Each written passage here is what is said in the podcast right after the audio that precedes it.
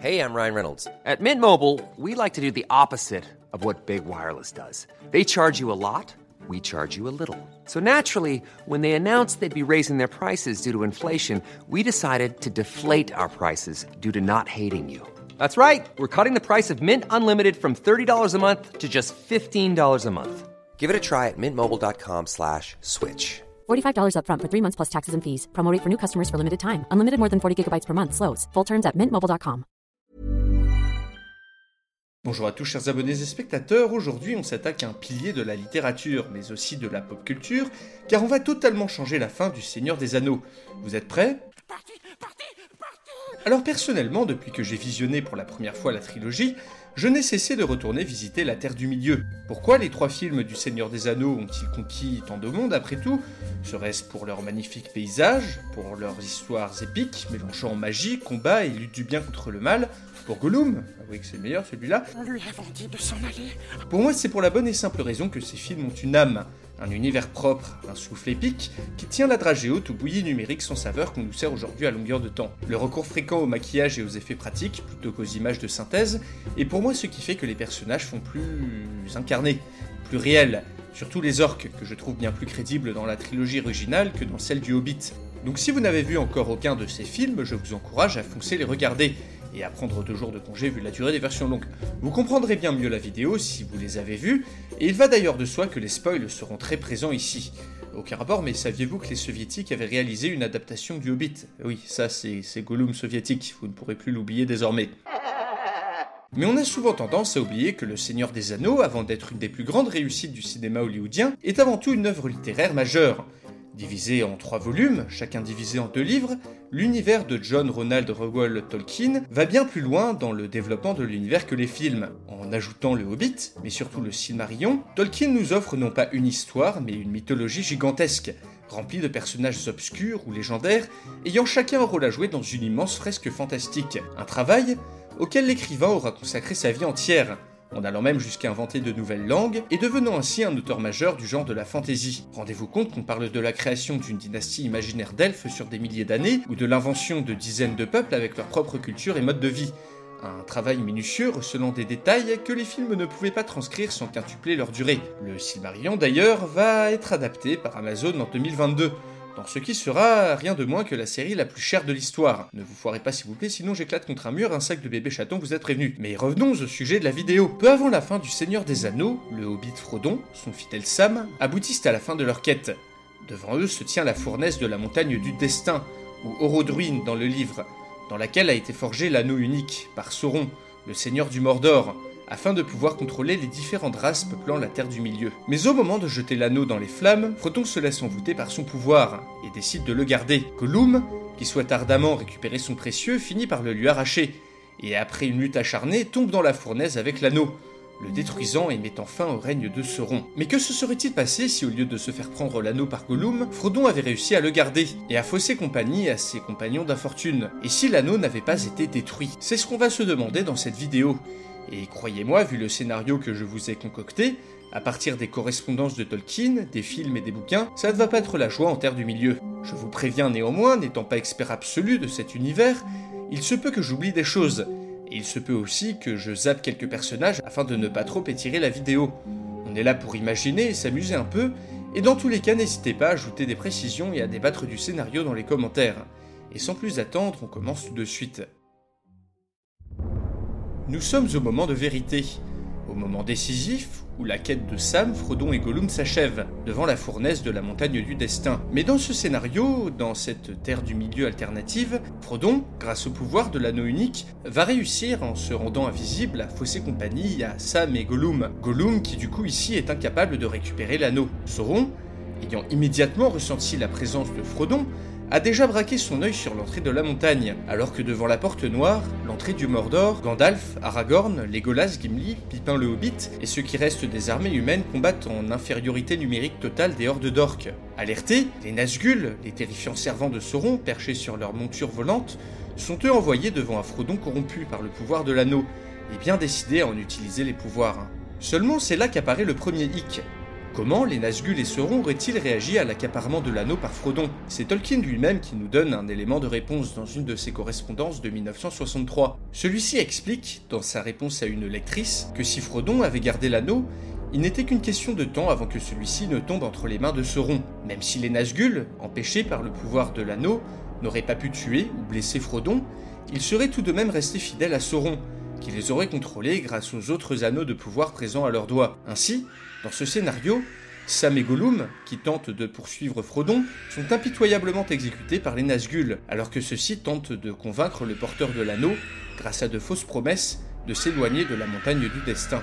Comment? En lui parlant, car le pouvoir d'invisibilité de l'anneau n'aurait pas fonctionné avec les Nazgûl, et ceux-ci, si le Hobbit n'avait pas voulu bouger, auraient tenté de gagner du temps en attendant Sauron, qui se serait déplacé en personne pour récupérer son dû. Et en cas de confrontation entre Sauron et Frodon, Tolkien est catégorique. Même si le petit hobbit a gagné en force mentale et en volonté depuis son départ de la comté, celui-ci n'aurait pas pu en si peu de temps contrôler suffisamment les pouvoirs de l'anneau pour s'opposer à son créateur. Le résultat est donc une défaite cuisante du petit Frodon, qui consumé par la corruption se serait fait tuer, voire réduit en esclavage, et éternellement torturé par le Seigneur ténébreux, qui du coup récupère l'anneau unique. En l'enfilant, Sauron va pouvoir directement exercer son influence sur les autres porteurs d'anneaux, les elfes Galadriel et Elrond, mais surtout le magicien Gandalf, sont obligés d'immédiatement retirer celui qu'ils portent au doigt, pour éviter d'être corrompus par la déferlante mentale qui s'abat sur eux. C'est à ce moment que tout espoir est perdu pour les habitants de la Terre du Milieu.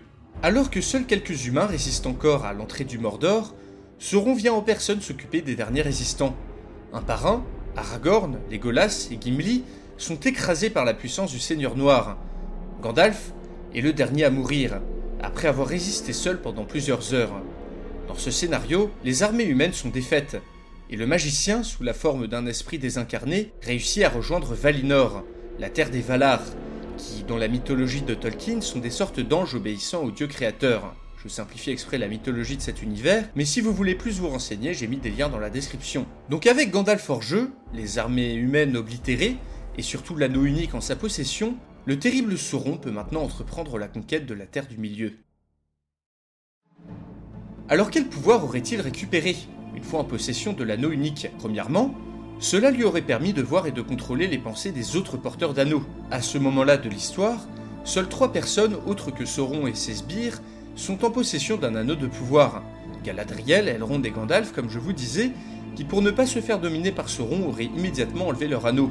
Deuxièmement, son pouvoir de contrôle mental s'accroît, lui permettant d'influencer toujours plus de serviteurs et de corrompre plus facilement le cœur des hommes. Et troisièmement, eh bien cet anneau unique est le principal point faible du Seigneur ténébreux, qui désormais là en sécurité, en sa possession. Et il faut savoir qu'au moment où Frodon entrait dans la montagne, et que les armées humaines combattaient devant la porte noire, Sauron et ses armées étaient déjà largement en position de force. Elfes, humains et nains ont dû pendant longtemps subir des assauts d'innombrables hordes d'orques, de gobelins et d'humains alliés au Mordor. Ainsi, avec son principal point faible en sa possession, et une armée gigantesque à sa disposition, rien ne peut vraiment s'opposer à Sauron. À partir de là, les choses vont aller très vite. À peine quelques jours après que Sauron ait acquis l'anneau, le mont Erebor, la légendaire cité souterraine des nains, est prise après un non-siège par des troupes d'Orientais, les Esterling en anglais, des humains venant de l'Est servant le Seigneur ténébreux. Les habitants de la ville sont massacrés et les nains restants sont réduits en esclavage et forcés d'extraire de l'or au bénéfice de Sauron, tandis que dans le reste de la Terre du Milieu, la nouvelle de la défaite à la Porte Noire se répand comme une traînée de poudre. Il y a en effet presque plus d'hommes en âge de se battre, et ce restant ne saurait contenir les armées du Mordor. Des milliers de civils, désespérés, fuient vers l'ouest, mais se font harceler par des bandes d'orques qui écument les campagnes. Les nains du mont Erebor vaincus, les hommes se tournent vers la race des elfes, dans l'espoir de trouver de l'aide contre les armées de Sauron. Mais parmi les elfes de Foncombe, de Lindon ou de la Forêt Noire, la décision est vite prise d'abandonner l'humanité à son sort. En effet, la Laurienne, auparavant un havre de paix hors du temps grâce au pouvoir de l'anneau de Galadriel, commence à décliner avec la perte de celui-ci. La ville de Foncombe a également commencé à montrer des signes de déclin accéléré, la forêt autour pourrie, tandis que les magnifiques bâtiments elfiques tombent en ruine à une vitesse anormale, sans la magie de l'anneau pour les maintenir en bon état. Profitant de cette faiblesse, des bandes d'orques attaquent sans relâche les derniers bastions elfiques de ces régions, forçant la plupart des elfes à fuir vers l'ouest, dans le but d'embarquer pour Valinor, au sein des terres immortelles. Devant cette trahison, l'humanité perd tout espoir.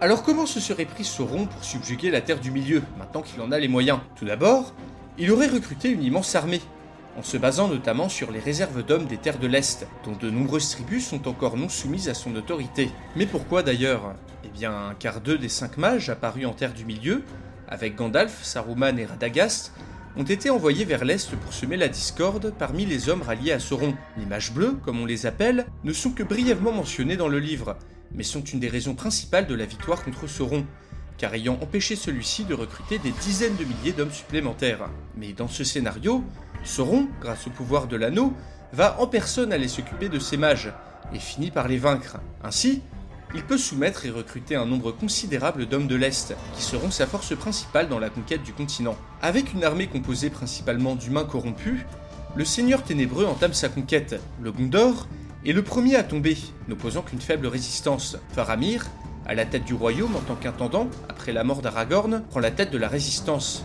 et s'enfuit vers les monts brumeux avec quelques centaines de fidèles. Plus au nord, à partir de la forteresse de Dol Guldur, les légions du mal vont s'abattre sur les royaumes elfiques du Lothlorien et de Tranduil avant de soumettre ce qui reste du Rohan. Les terres du sud sont conquises par les Haradrim, tandis que la comté, sous le contrôle de bandits anciennement fidèles à Saruman, écrase la résistance hobbit dirigée par Merry, qui est revenu de Minas Tirith, et ce grâce au renfort venu d'un Isengard nouvellement reconstruit.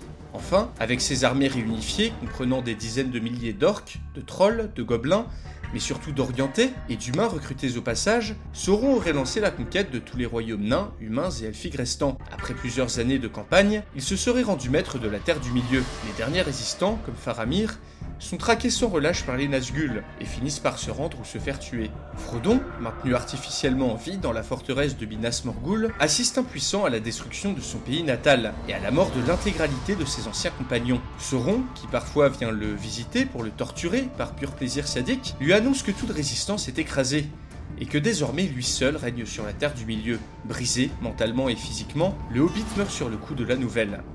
Le quatrième âge commence, non pas l'âge des humains, mais l'âge des ténèbres.